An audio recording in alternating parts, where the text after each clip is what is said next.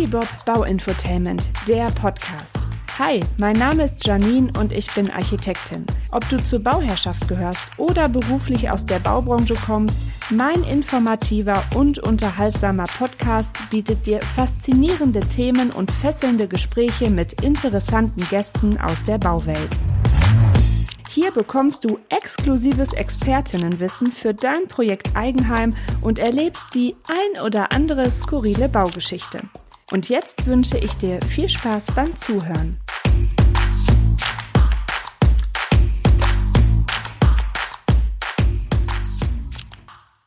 Wenn Veränderungen anstehen und etwas Neues beginnt, ist das zunächst ungewohnt und anstrengend. Und gerade in der eher trägen und komplexen Baubranche scheint es besonders schwierig zu sein, notwendige Veränderungen umzusetzen. Aber dort, wo es schwierig ist, wird es spannend. Und äh, dieser Meinung ist auch meine heutige Gästin Geske Hautrau. Sie ist Nachhaltigkeitsmanagerin für die Baubranche. Geske, herzlich willkommen. Schön, danke, dass ich da sein darf. Ja, ich freue mich auch sehr. Wir haben nämlich ein äh, sehr spannendes Thema äh, uns vorgenommen. Dann einmal kurz zu dir. Du hast auch Architektur und Stadtplanung studiert und ähm, hast dich dann auf die Architekturkommunikation spezialisiert. Seit 2017 bist du auch als selbstständige Kommunikationsexpertin tätig, Nachhaltigkeitsmanagerin und Redakteurin was ich ja sehr spannend finde. Du entwickelst auch Kommunikationskampagnen und schreibst dabei auch über die ökologische und soziale Nachhaltigkeit in der Architektur und äh, nimmst dabei auch immer Bezug zur, pa äh, zur Praxis und bietest konkrete Lösungsansätze. Und da das ja noch nicht genug ist, leitest du auch seit äh, 2017 die Geschäftsstelle der Architektin-Initiative und genau. Äh, in genau und ähm, dann gibt es noch ähm, wir sind dran. Das ist auch eine ganz ähm, ein ganz spannendes Thema. Da gehen wir noch mal am Ende ein bisschen näher drauf rein, was sich dahinter verbirgt. Also wir beleuchten in dieser Folge, was Nachhaltigkeitsmanagement in der Baubranche ist, welche Chancen und Herausforderungen damit verbunden sind dann gibt es noch das, äh, den Begriff oder die Abkürzung CSR. Na, was steckt dahinter? Dann Greenwashing. Was ist das? Das ist auch ein ganz großes Thema im Moment. Und wir lernen den, ähm, also das äußerst sympathische Pendant zum CO2-Fußabdruck kennen, nämlich den, den Handabdruck. Genau, und wie ich gerade schon gesagt habe, am Ende stellen wir noch das innovative Team von Wir sind dran vor. Ja, Geske, ähm, der Umbruch in der Baubranche hat begonnen. Es wurde auch Zeit. Wie ich schon gesagt habe, es ist ja eine eher träge Branche. Welche Chancen in diesem Wandel liegen, das ja, ja, das zeigen ja bereits ähm, überzeugende Konzepte für nachhaltigere Baustoffe, Gebäude und Städte. Und ähm, man kriegt ja schon den Diskurs in der Architekturbranche schon seit langem mit, dass da wirklich was in der Bewegung ist. Und wenn wir uns jetzt Nachhaltigkeitsmanagement ähm, vor Augen führen, ähm, was ist das in der Baubranche im Allgemeinen? Ja, ähm, Erstmal muss ich eine Lanze fürs Bauen ein bisschen brechen. Du hast es selber gesagt, das nachhaltige Bauen ist wirklich schon in der Breite, glaube ich, angekommen. Ne? Ganz viele ähm, Architekturbüros oder Architektinnen und Architekten überlegen sich, wie können wir das, was wir da erschaffen, ähm, nachhaltiger machen. Das fing vor vielen Jahren schon an mit dem Thema Energieeinsparung. Ähm, wir erinnern uns alle an die NF und als die eingeführt wurde und ähm, ging, geht jetzt immer weiter hin zu ähm, nachhaltigen Baustoffen, nachhaltigen Konstruktionen, das Thema zirkuläres Bauen etc. Aber ich und meine zwei Kolleginnen ähm, sind der Meinung, dass das nicht äh, reicht, wenn eben die Nachhaltigkeit äh, an der Tür äh, zum Unternehmen endet, sondern dass wir auch auf die Unternehmen schauen müssen. Natürlich ist der Impact oder ne, die, den Einflussnahme, die wir haben über das, was wir machen, durch unsere Gebäude, durch die Städte und so, die wir schaffen, wesentlich größer, als wenn wir jetzt nur unsere, unsere Büros äh, betrachten. Aber Nichtsdestotrotz, wenn wir zum Beispiel CO2-neutral werden wollen, müssen wir auch an unsere Büros ran. Das ist immer so das plakativste Beispiel. Aber Nachhaltigkeit ist ja nicht nur CO2-Neutralität, sondern Nachhaltigkeit hat äh, drei Dimensionen, sagt man ja immer so, die ökologische, die soziale und die ökonomische. Und ähm, gerade äh, was die soziale Nachhaltigkeit angeht, glaube ich, haben wir im, im, äh, in unseren Architekturbüros einen, einen Riesenhebel, um da sowohl unsere Branche ähm, ja, oder die Unternehmenskultur in unseren Büros zu verändern, dahingehend, dass sie eben ähm, inklusiver ist, dass sie vielfältiger ist und dadurch eben auch die Ergebnisse, die wir schaffen, äh, vielfältiger und, und äh, multiperspektivischer sind. Ähm, insofern, das ist, glaube ich, ähm, die Notwendigkeit äh, zum einen, die wir machen müssen, weil das nachhaltige Planen und Bauen und die nachhaltige Unternehmensführung müssen sich miteinander verzahnen, aus verschiedensten Gründen. Da können wir vielleicht gleich noch drauf eingehen. Ähm, äh, und äh, insofern müssen wir auch nicht nur auf das schauen, was wir machen, sondern auch darauf, wie wir es machen. Und das ist Nachhaltigkeitsmanagement in der Baubranche.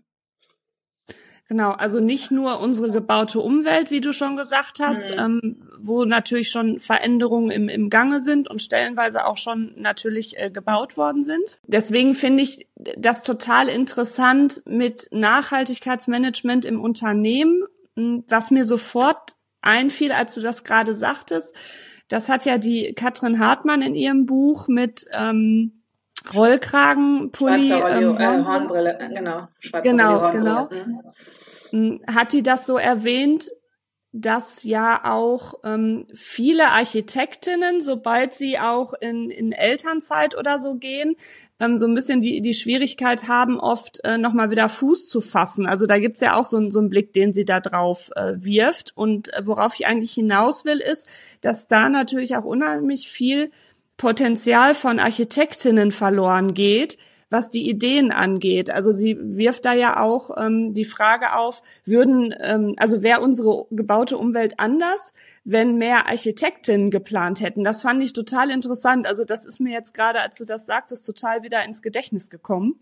Ja, definitiv. Also das ist ein, ein wichtiger Punkt, dass, äh, dass wir da halt einfach, also äh, seit Jahren machen oder seit Jahrzehnten machen mehr Frauen einen Architekturabschluss als Männer. Und wenn man sich dann anschaut, es wird jetzt langsam besser äh, in NRW, wenn man sich die Junior-Architekturmitgliedschaften in der Kammer anschaut, ähm, da gibt es tatsächlich äh, 60 Prozent äh, Frauen und äh, 40 Prozent männliche Mitglieder. Ähm, aber äh, wenn man sich sozusagen noch die klassischen äh, Mitglieder anschaut, da ist nach wie vor sind äh, sind es mehr Männer als Frauen, aber man muss ja auch nicht nur in die Kammer schauen, sondern auch in den Büros. Äh, wenn man dann schaut, äh, ne, es sind viele, es sind oft äh, sogar inzwischen 50-50 Frauen und Männer oder ne, ja so ausgeglichen. Aber wenn es dann in die äh, höheren Hierarchieebenen geht, haben wir da eher die, die äh, männliche Sicht. Und das ist eben der der Punkt. Es ist ja gar nicht so sehr, dass wir da, dass das Männer sind, sondern es ist eben die männliche Sicht auf die die Welt aus ihrer, aus ihrer Realität, aus ihrer Lebensrealität, Realität, äh, aus ihrer Perspektive. Und ähm, das ist jetzt nicht nur so ein Männer-Frauen-Ding, sondern das ist auch jung und alt zum Beispiel. Ne? Wie, wie nutzen junge Leute, was haben die für Anforderungen an, an die gebaute Umwelt oder, oder eben ältere Menschen, auch aus, aufgrund ihrer Lebenssituation und so. Man schaut ja immer aus seiner eigenen Brille. Und ähm, wenn du jetzt mit jüngeren Kolleginnen vor allen Dingen sprichst, was sie sich wünschen würden oder was sie, was sie, wie sie ihre ideale Branche aussähe, dann sagen ganz viele, wir brauchen eine andere Unternehmenskultur ähm, die mhm. wertschätzender ist, die ähm, ja auch einfach mehr Flexibilität zulässt, die ähm, eben die Bedürfnisse der Generation, die jetzt nachkommt, die sehr viel reflektierter ist, was ihre Lebensführung angeht, so habe ich zumindest den Eindruck, mhm. ähm, da sich wiederfindet, die auch viel mehr Wert auf Nachhaltigkeit jetzt im Sinne von ökologischer äh, Nachhaltigkeit auch legt. Ne? Das, das ist ein Grund, warum man sich mit diesem Thema nachhaltige äh, Unternehmensführung auch so stark also beschäftigen sollte, weil es eben einfach auch attraktiv macht, das Büro für, für ähm, neue Mitarbeiter. Wie gesagt, ist ein, ein Grund von vielen. Ja, genau. Und da sind wir halt auch bei dem Thema dann ne, Fachkräftemangel. Also von daher äh, müssen da die Unternehmen auch was tun, weil äh, ja, da, das ist halt schon eine ganz andere Blickweise, die wir so inzwischen haben. Ähm, klar, es ist auch regional immer so ein bisschen unterschiedlich. Also das, das finde ich auch immer so erstaunlich, ob es jetzt ähm, städtisch geprägt ist oder ländlicher. Aber mhm. äh, grundsätzlich geht da einfach durch alles irgendwie ein Ruck. Wenn wir jetzt über das Thema nachhaltige Unternehmensführung gehen, wird ja diese, diese Abkürzung CSR auch auftauchen. Ähm, was steckt denn dahinter? Ja, das ist, das ist eine gemeine Frage, nicht von mir, sondern grundsätzlich. Genau, weil das hat zwei Bedeutungen. CSR. CSR ist einmal äh, Corporate Sustainability Reporting, also das heißt, das ist Nachhaltigkeitsberichterstattung.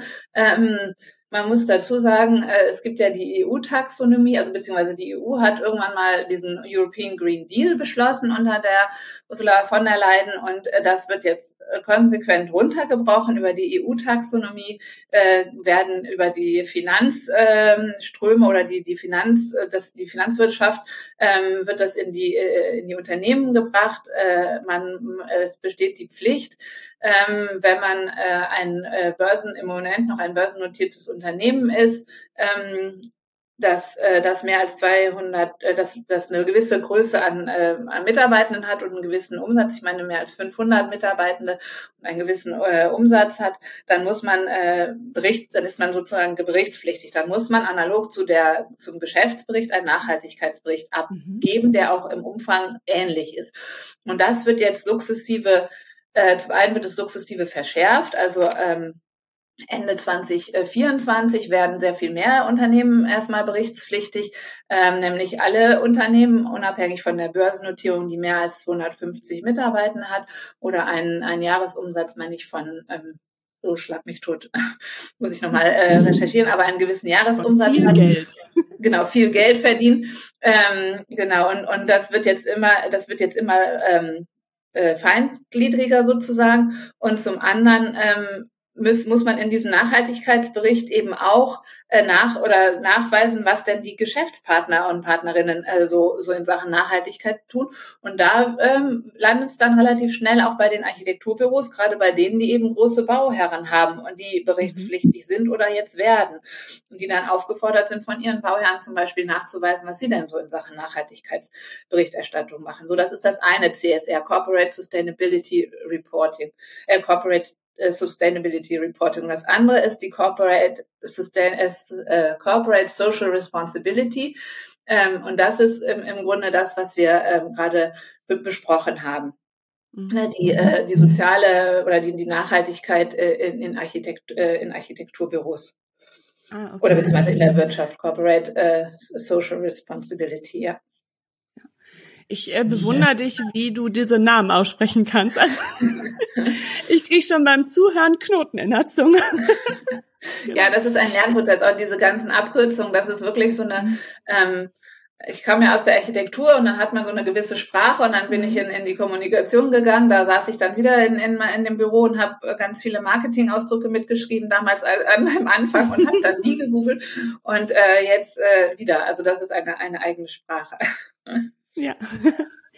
Also das heißt, dass ich, äh, also zum einen sagt man ja immer, äh, damit irgendwas geändert wird oder vorangeht, äh, musste irgendwas verbieten oder gesetzlich vorschreiben. Also von mhm. daher wird es dadurch wahrscheinlich wieder der richtige Weg sein weil ähm, ja alle Menschentypen sind ja unterschiedlich. Ne? Also das sehen wir ja auch allein schon immer in den Nachrichten, was Politik angeht. Von daher ähm, ja musst du ja irgendwie solche Richtlinien schaffen, äh, damit du alle irgendwie auf einen gewissen Weg halt leiten kannst. Ne? Sonst äh, mhm wird es da wahrscheinlich auch einfach nicht vorangehen. Ja, es gibt immer Leute, die sozusagen gut sind und das intrinsisch machen, ähm, aber es, ähm, also äh, ja, die Quote ist zum Beispiel auch so, ein, so eine Sache, ne? auch heiß diskutiert und gar nicht so von vielen auch gar nicht so sehr gewünscht, die auch sich mit dem Thema Feminismus auseinandersetzen oder oder Frauenförderung, aber alle selbst ähm, Selbsterklärungen oder Selbstverpflichtungen ähm, führen halt äh, oder sind viel zu langsam, um das irgendwie umzusetzen. Ne? Das sind gute Vorsätze. Man kennt das jetzt ist wieder, ne? wir sind kurz vor Silvester, jeder fast gute Vorsätze und dann muss man eben auch mal bei sich selber schauen, wie lange die dann auch durch, man sich dann ja. durchhält.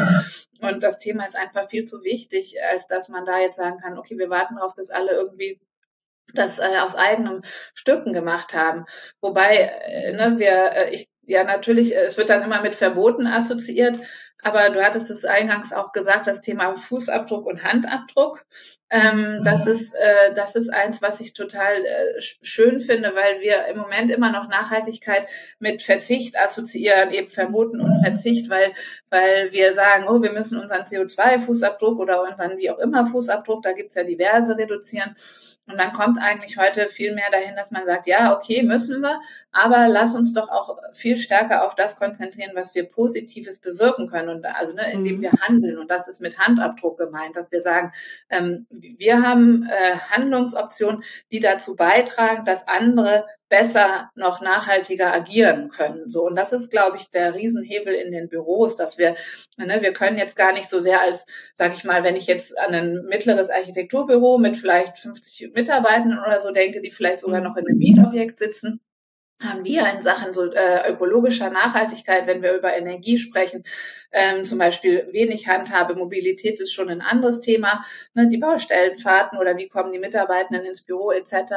Ähm, da gibt's Ansätze, aber wir haben halt ähm, wir haben halt die Möglichkeit als Büro unseren Mitarbeitenden ähm, zu erlauben, viel nachhaltiger äh, zu agieren, indem wir eben schauen, okay, ne, wie wie kommen die zum Büro, wie ernähren die sich hier, was haben die, mhm. äh, was aber auch was was äh, haben die hier an sozialer Interaktion, was können wir als Gruppe machen ähm, und so weiter, ne, Clean Up Days und also da gibt's ja tausende Ideen, wenn man einfach anfängt drüber nachzudenken und das ist dieser Handabdruck und das ist das, wo eben auch die, die Unternehmen, glaube ich, einen viel ähm, größeren äh, oder einen ganz tollen Hebel haben, weil sie ihre Mitarbeitenden in, in, ins Tun bringen können und in die Lage versetzen können, ähm, selber noch nachhaltiger zu agieren. Ne? Ja, also es ist ein wunderschönes Bild. Also ich mag das mhm. ja immer gerne, wenn man das so assoziiert. Ähm, und mit dem Handabdruck, das kannte ich vorher halt auch nicht. Also von daher, das, das ähm, ist mir auch sofort ja positiv aufgefallen und das hat einen sofort so, ja, das hat so eine äh, gute Stimmung, also gutes Gefühl irgendwie. Also finde ich, erweckt das so, ne, weil es halt so positiv verknüpft ist. Hm, wenn wir von Nachhaltigkeit sprechen, ist ja auch ein ganz großes Thema inzwischen dieses Greenwashing. Ähm, ja. Was steckt denn dahinter? Also, weil es gibt ja ganz viele, die einfach nur auf diesen Zug aufspringen mit Nachhaltigkeit und ähm, wir sind grün und dies und das. Also mhm. Genau, also Greenwashing ist sowas, was jetzt gerade äh, zumindest in der in meiner Bubble, sag ich mal, ganz heiß diskutiert wird, auch in dem also in der Schnittstelle zwischen Nachhaltigkeit und Kommunikation, weil es jetzt ähm, wieder, also auch auf EU-Ebene sozusagen, um diese Nachhaltigkeitsberichterstattung äh, vergleichbar und handfest zu machen, erarbeitet die EU da gerade Richtlinien. Und ähm, eine davon ist eben die Green Claims Directive, die jetzt in der, in der Abstimmung und in der Verabschiedung ist. Ob die dann wirklich so kommt, weiß man nicht, aber die halt sagt, ähm, wie du schon sagst, ganz viele springen auf den Zug auf und, und suchen sich dann irgendwas, wo sie ein bisschen sowieso schon ein bisschen nachhaltig sind. Also ich habe mal auf einer Messe das erlebt, dass da ein Containerhersteller äh, sich hingestellt hat und gesagt hat, wir sind ganz nachhaltig, weil unsere Gebäudekammern äh, sind sozusagen zyklisch. Ne, wir können oder ne, äh, zirkulär, nicht zyklisch, sondern zirkulär. Wir können, wir können sozusagen unsere Container hinstellen und wieder abbauen. So und das war, damit war, mhm. dann hat er dann an das Thema Nachhaltigkeit einen Haken gemacht und war happy. Und das geht, geht natürlich nicht. Also da müssen wir ein bisschen anders äh, drüber nachdenken. Und äh, das sind so Greenwashing-Beispiele, wo du sagst, ja, nee, also das, wir wollen schon äh, uns verändern. Wir wollen nicht, dass Klar, wenn wir jetzt schon super gut sind, aber selbst dann, ich sage immer, Nachhaltigkeit ist ein Prozess oder das sage ich nicht nur, das ist so. Ähm, und ähm, selbst wenn man sehr, sehr gut schon ist in Sachen Nachhaltigkeit, kann man ja immer noch äh, besser werden und dann aber sich hinzustellen und sagen, nö, also wir sind schon, wir sind schon super ähm, äh, und, und äh, dann das, was man schon macht, irgendwie sich da einen Aspekt rauspicken, der eben besonders nachhaltig ist und den dann in den Fokus stellt, das ist sozusagen Greenwashing. Also offiziell gibt es verschiedene ähm, Rubriken jetzt in dieser Green Claims Directive. Das eine ist eben dieses ähm, was ich gerade gesagt habe, sich auf eine, eine Sache fokussieren, die vielleicht gar nicht so relevant ist und die dann ganz groß machen oder mhm. ähm, so Sachen zu sagen, ja, bis 2050 oder so wollen wir CO2-neutral sein. Ja, das müssen alle, ne, wenn wir das Gesetz uns anschauen. Das ist jetzt nichts, was man irgendwie groß äh, vor sich hertragen kann. Oder ähm, wenn man, wenn man äh, so, so schwammige Begriffe benutzt, ähm, das ist da drinne wie Umwelt- oder klimaneutral oder umweltfreundlich. Also umweltfreundlich ist das beste Beispiel. Was heißt das denn? Ne? So, wo man sich alle assoziieren was Positives damit, aber keiner was Genaues. Oder eben Aussagen trifft, die man nicht belegen kann, um die Hälfte weniger hm, hm, oder so. Und dann, ähm, genau, das ist alles Greenwashing. Und ähm. Das ist einerseits natürlich ähm, schwierig, weil es was suggeriert, was noch nicht da ist und ein Wandel ähm, verhindert damit.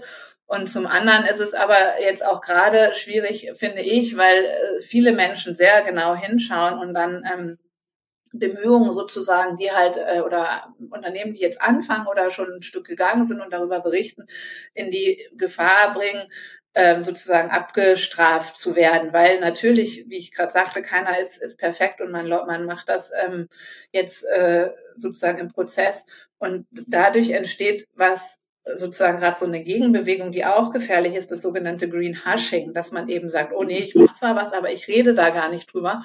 Und dann könnte man sagen, ja, was ist denn daran jetzt so ähm, gefährlich? Dadurch ähm, entsteht ein falsches Bild in der Öffentlichkeit. Ne? Und ich glaube zum Beispiel, das ist auch ein Problem, was wir auch in der, in der Baubranche haben.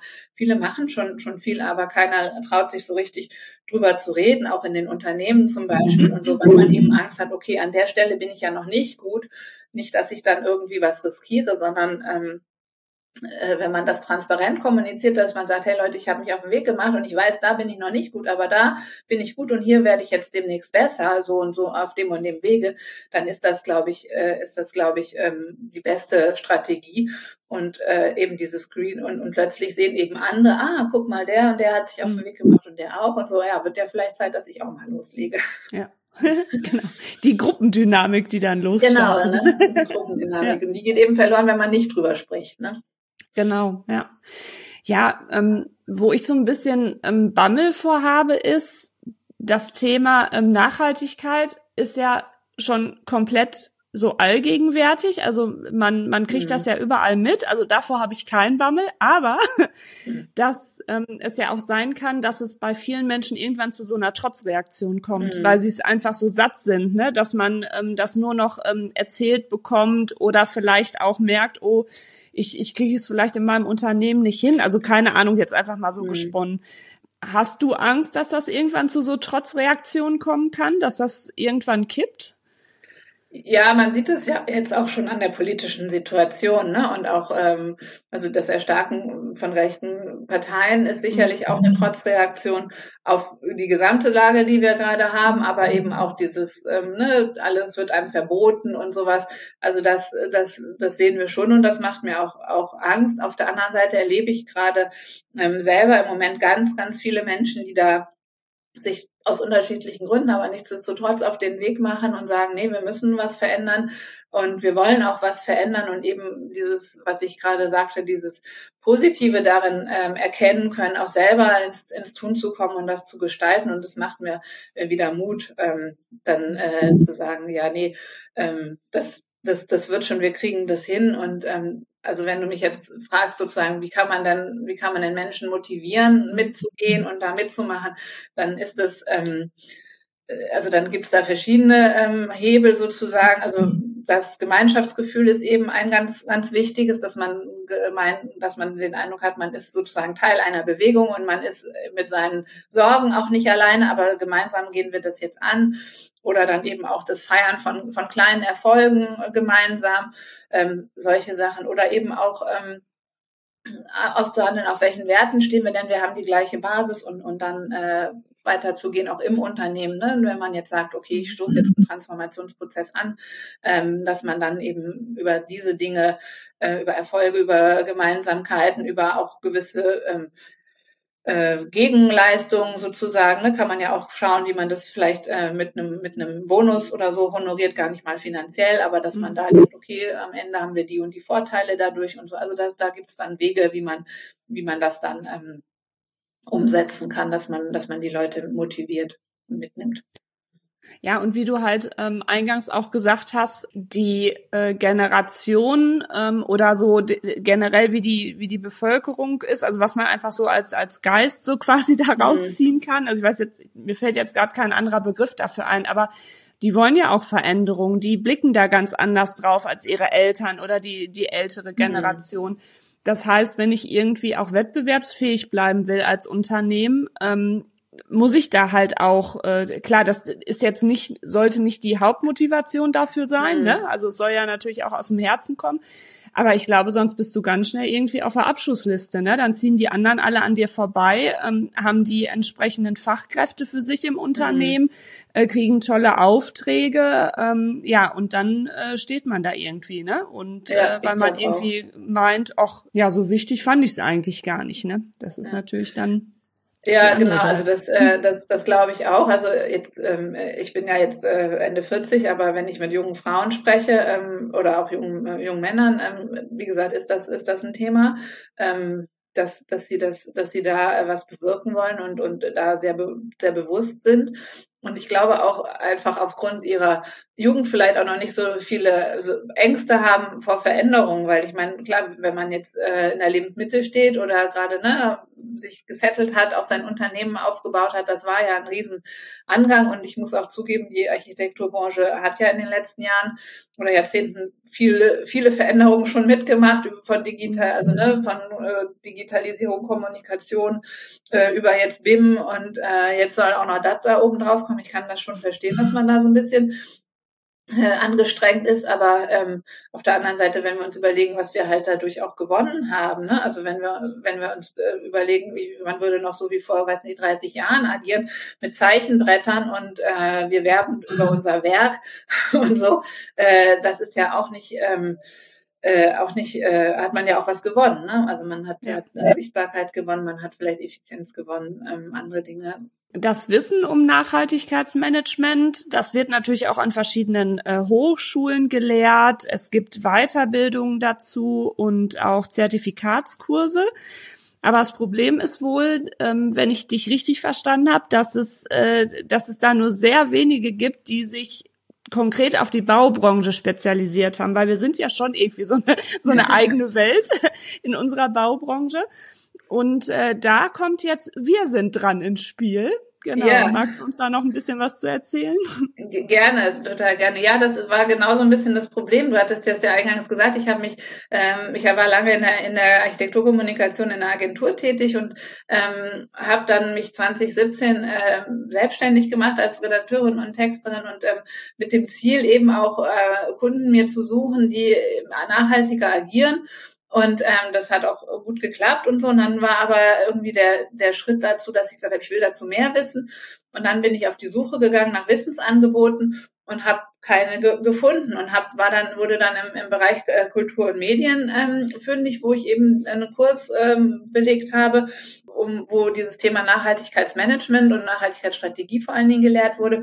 Und dann ähm, habe ich da auch zwei Architektinnen kennengelernt, die Katrin Albrecht und die Loni Siegmund, die auch ähnliche Motivation hatten und die haben dann, wir haben dann zu dritt gesagt, sowas brauchen wir auch für die, für die Baubranche und ähm, haben dann eben diesen Kurs für uns so konzipiert, wie wir ihn gerne vor fünf Jahren äh, uns gewünscht hätten, als wir uns auf den Weg gemacht haben, haben äh, eben auch aus, aufgrund unserer sozusagen beruflichen Herkunft, die Katrin Albrecht und ich sind, kommen beide eben aus der Architekturkommunikation, uns ähm, noch des, den Schwerpunkt Nachhaltigkeitskommunikation mit dazu genommen.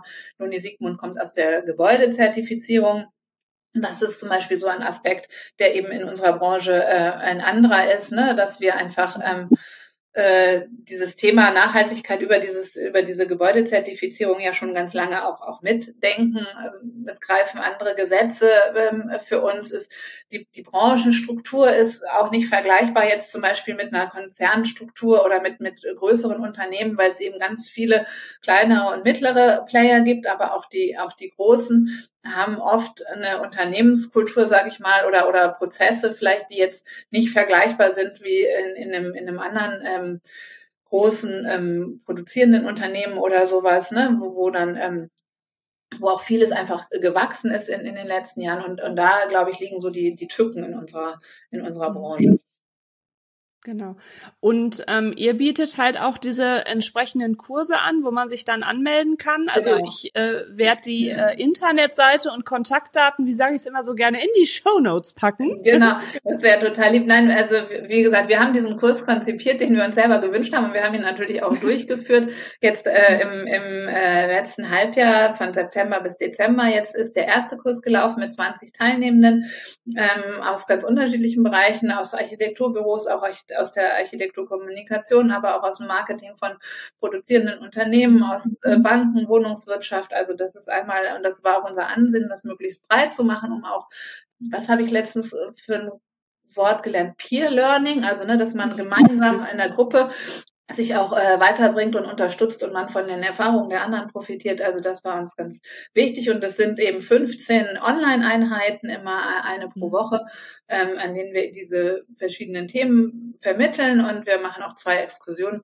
und äh, schauen, wie gesagt, auf Nachhaltigkeitsmanagement und Strategie, auf Nachhaltigkeitskommunikation und auf äh, nachhaltiges Bauen auch an vier Tagen, weil wir einfach sagen, das kann man, kann man nicht trennen. Wir laden uns Expertinnen und Experten ein, die uns da äh, Rede und Antwort stehen und ähm, aus der Praxis berichten, aber auch ihr Wissen teilen ähm, als Referentinnen und Referenten und ähm, Genau, das äh, und jetzt der nächste Kurs geht am 14. Februar wieder los. Also wer sich auf den Weg machen möchte, seinen, seine, sein Büro äh, oder sein Unternehmen nachhaltig äh, aufzustellen, der äh, ist herzlich willkommen.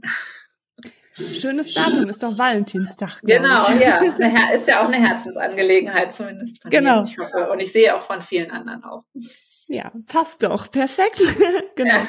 Also wir ähm, sind ja jetzt mit der Folge also Mitte, Ende Januar 24 rausgekommen. Mhm. Also selbst wenn man die Folge jetzt äh, dann noch ähm, in der Zukunft später genau. hört, genau, ähm, einfach auf der Homepage von euch schauen. Da wird man dann immer die aktuellen Infos zu Kursen ähm, mitbekommen.